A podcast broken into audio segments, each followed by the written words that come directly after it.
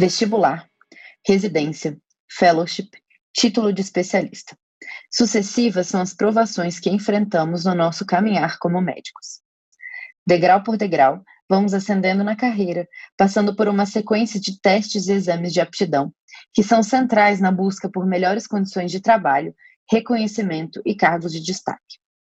Árduo, muitas vezes, é este caminho. Exige que abramos mão de vida social, convívio familiar, viagens. Pensando nisso, resolvemos abrir aqui um espaço de discussões de questões de prova em radiologia e neuroradiologia, a fim de facilitar esse processo. Afinal de contas, evolução profissional pode acontecer naquele engarrafamento rumo ao plantão, durante a corrida ou enquanto você dá uma geral na casa.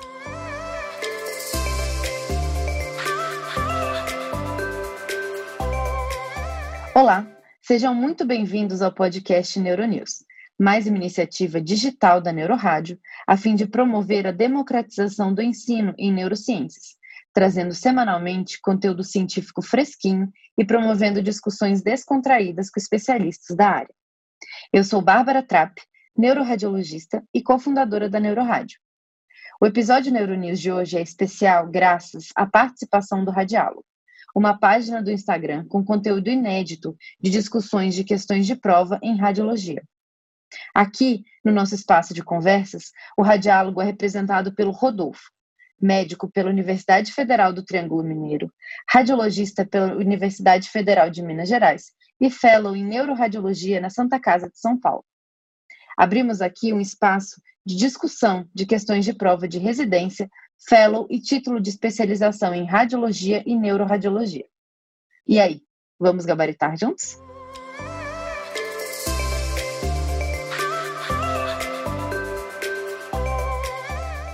Bom dia, Rodolfo, tudo bem? Oi, Bárbara, bom dia, tudo bem? E você? Tudo ótimo. Mais um episódio de discussão de questões, né? Muito obrigada de novo pela parceria de vocês com a gente, do Radiálogo. É... Imagina, eu que agradeço. Muito obrigada. É, a primeira questão, então a gente selecionou aqui três questões hoje, que são da prova de título de neuroradiologia, né, de 2018. Então a primeira é tentando puxar o gancho aí do episódio anterior com o radiálogo, que foi no mês passado, né, em que a gente discutiu aí os aspectos de diferenciação entre NMO e esclerose múltipla. Então aí para vocês darem uma revisada nos conceitos da, do mês passado. Então, eu vou começar a ler, tá bom? É, então, é, a questão 18 falava assim: sobre a diferenciação entre esclerose múltipla e neuromielite óptica, assinale a alternativa que mais se aproxima dos achados de neuromielite óptica. Então, letra A. Lesões ovoides medulares com extensão longitudinal menor que a altura de dois corpos vertebrais. Letra B. Lesões periféricas na medula espinal com sinal semelhante ou menor que o do líquido céfalo-raquidiano nas sequências ponderadas em T2, neurite óptica unilateral, que geralmente poupa a região quiasmática, letra D, lesões medulares centrais com sinal mais intenso que o do líquido céfalo-raquidiano nas sequências ponderadas em T2, e letra E, lesões supratentoriais com predileção para o acometimento justacortical e periventricular, perpendicular ao eixo do corpo caloso. Então, Bárbara, a questão, a prova né, de neuroradiologia, ela é mais, assim, são questões mais difíceis, às vezes cobram questões assim, de doenças muito raras, então. Mas é, essa questão, assim, ela é uma questão até mais tranquila, né, para quem está habituado tá, na vivência de neuroradiologia, cobra um tema que nós vemos todo dia, e ele quer saber resumidamente qual, qual alternativa dos achados é sugestiva de neuromielite óptica, né? E a resposta é a letra D, que são lesões medulares centrais, com sinal mais intenso que o do líquido céfalo-raquidiano nas sequências ponderadas em T2. Nessa alternativa, ele resumidamente descreve o sinal do bright spot lesion, né? Que é que nós uhum. discutimos no episódio passado, que são essas áreas de hipersinal. A medula, a medula no paciente com neuromielite óptica, em geral, ela tem um hipersinal, né? Ela é mais branca do que o normal. Mas tem áreas dentro dessas áreas de hipersinal que são mais brancas ainda, que resumidamente é o conceito do bright spot lesion, que tem uma sensibilidade média para o diagnóstico de neuromielite óptica, mas quando presente tem uma especificidade muito boa. Então, ele sugere, quando presente, ele sugere bastante o diagnóstico. A ausência dele não descarta, mas a presença sugere bastante. Então, é a resposta e é uma, um sinal bastante conhecido assim, na prática. E nós, as, outras, as outras alternativas, as diferenciações da, dos achados medulares, do tamanho das lesões, da distribuição, do nervo óptico, é, são classicamente cobradas em prova também, sempre cobra na prova do CBR, da Sociedade Brasileira de Neuroradiologia, provas de R4, é, dos, dos, das melhores instituições. E nós discutimos na, no episódio passado. Quem quiser, só dar uma passadinha lá que está tudo bem explicado lá. Sim, perfeito. Bom, é, as próximas outras duas também são da mesma prova, né, de 2018, do título de Neurorádio Diagnóstica, e a gente escolheu em homenagem ao mês, né, que é o agosto, estamos em agosto, e em agosto a gente comemora no dia 30 o Dia Nacional da Conscientização da Esclerose Múltipla, né. Então, é, em homenagem ao Augusto Laranja, vamos discutir um pouquinho sobre esclerose múltipla. Rodolfo, eu vou começar a ler então a próxima questão, tá? Então, tá é, as próximas duas questões são sobre os critérios diagnósticos da esclerose múltipla, né, os atuais, de 2017. Então, a primeira delas diz assim: considerando os critérios diagnósticos atuais de esclerose múltipla, é contemplado como critério de disseminação espacial. Então, letra A: três ou mais lesões periventriculares, Letra B, uma ou mais lesões periventriculares. Letra C, neurite óptica uni ou bilateral. Letra D, neurite óptica bilateral. Letra E, lesão medular, desde que longitudinalmente extensa. E aí, Rodolfo? Então, Bárbara, essa questão cobra esses conceitos classicamente discutidos, né, da disseminação. Os critérios diagnósticos da esclerose múltipla envolvem o conceito de disseminação no espaço e no tempo essa questão cobra disseminação no espaço, né? E de cara a gente já consegue excluir duas alternativas que falam de neurite óptica, que apesar de ser comum o acometimento do nervo óptico na esclerose múltipla, isso por si só não entra nos critérios diagnósticos. Já esteve presente nos critérios diagnósticos antigamente a, a, o acometimento do nervo óptico, mas na última classificação, no último consenso, né, de 2017, foi publicado no comecinho de 2018, esse, essa questão do nervo óptico foi excluída, porque eles perceberam que diminuía muito a especificidade para o diagnóstico da esclerose múltipla considerar o nervo óptico, uma vez que ele é cometido em várias doenças, tanto desmielinizantes como a neuromielite óptica, como o ADEM, e outras doenças também, enfim, então isquêmicas, né? O acometimento do nervo óptico ele aumentava a sensibilidade, mas diminuía muito a especificidade para o diagnóstico da esclerose múltipla. Então, apesar de ser comum encontrar na, na prática, o paciente tem a clínica, tem o exame de imagem alterado, mas na, ele não entra nos critérios. Então, a gente já tira a C e a D.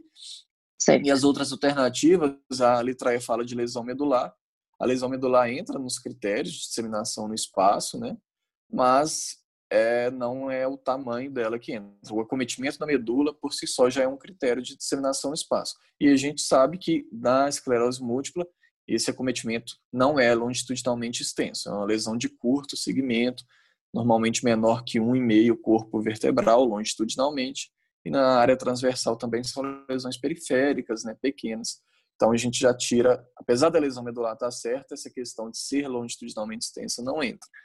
Em relação às lesões periventriculares, a letra B está certa, que é uma ou mais lesões periventriculares entra no critério de disseminação espacial. Né? Os critérios, só para a gente relembrar aqui, são os critérios de disseminação espacial são uma ou mais lesões nesses quatro compartimentos que eu vou falar. Então, a letra A, por exemplo, falava de três lesões. Não, o número de lesões não interessa. É uma ou mais lesões nos compartimentos periventricular, justa cortical, né, ou subcortical, uh, infratentorial, que é tronco, cerebelo e medula. Isso independe da sintomatologia também. Essas lesões independem da para serem consideradas os critérios diagnósticos, disseminação espacial, elas independem da, da sintomatologia. Então, esses quatro compartimentos periventricular, justa cortical, infratentorial ou medula.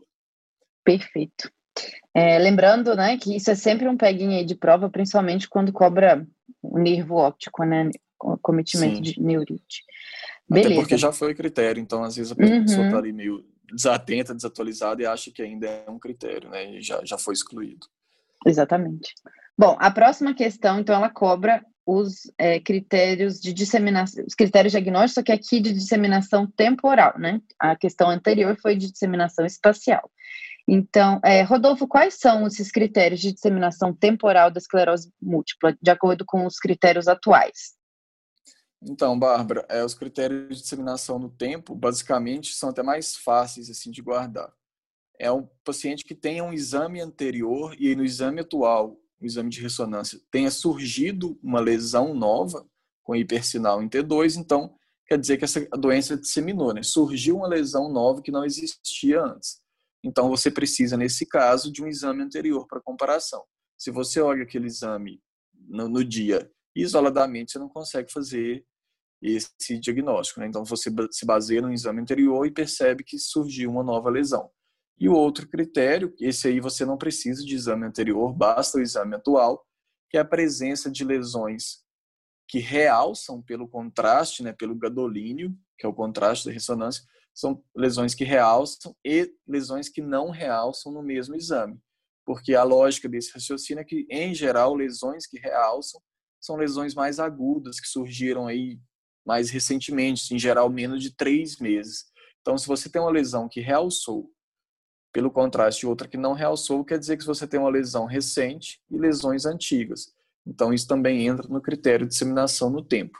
Existe apenas aí uma, uma coisinha mais para decorar, que é um critério alternativo na disseminação no tempo, que nesse caso é a pesquisa de bandas oligoclonais no líquor.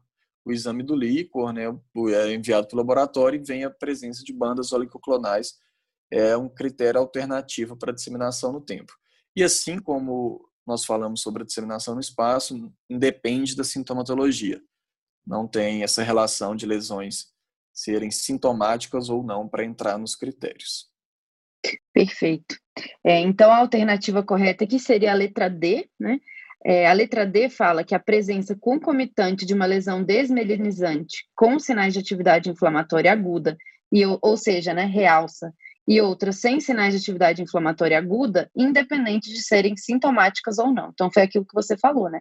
Lesões que realçam e lesões que não realçam ao mesmo tempo. É, exatamente.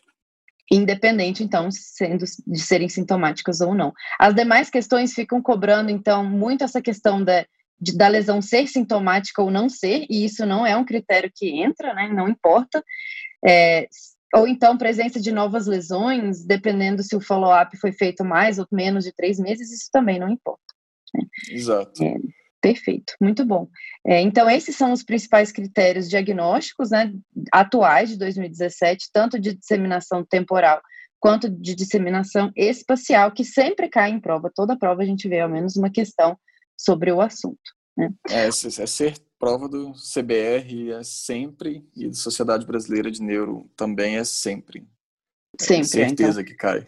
Com certeza, exatamente. Então, se você tem aí ainda dificuldade com esses critérios, dê uma lida. Eu vou deixar aqui na, nas referências um artigo bem legal sobre o assunto, para reforçar bem esses conceitos e você não errar mais em prova. Rodolfo, muito obrigada pela sua participação novamente aqui com a gente. É, foi muito legal, aprendi muito de novo com você. Espero que você tenha gostado também de fazer o episódio.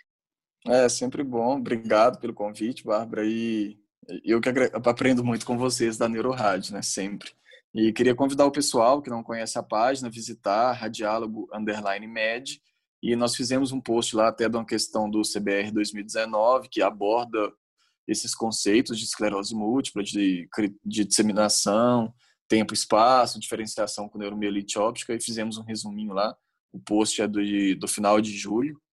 E convidamos o pessoal a compartilhar casos, mandar dúvidas, algum assunto queira que seja abordado, estamos sempre abertos.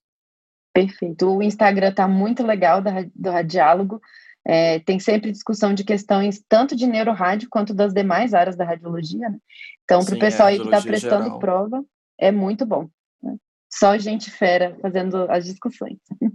muito obrigada, tá, Rodolfo? Um beijo e até a próxima. Eu que agradeço, Bárbara. Até a próxima.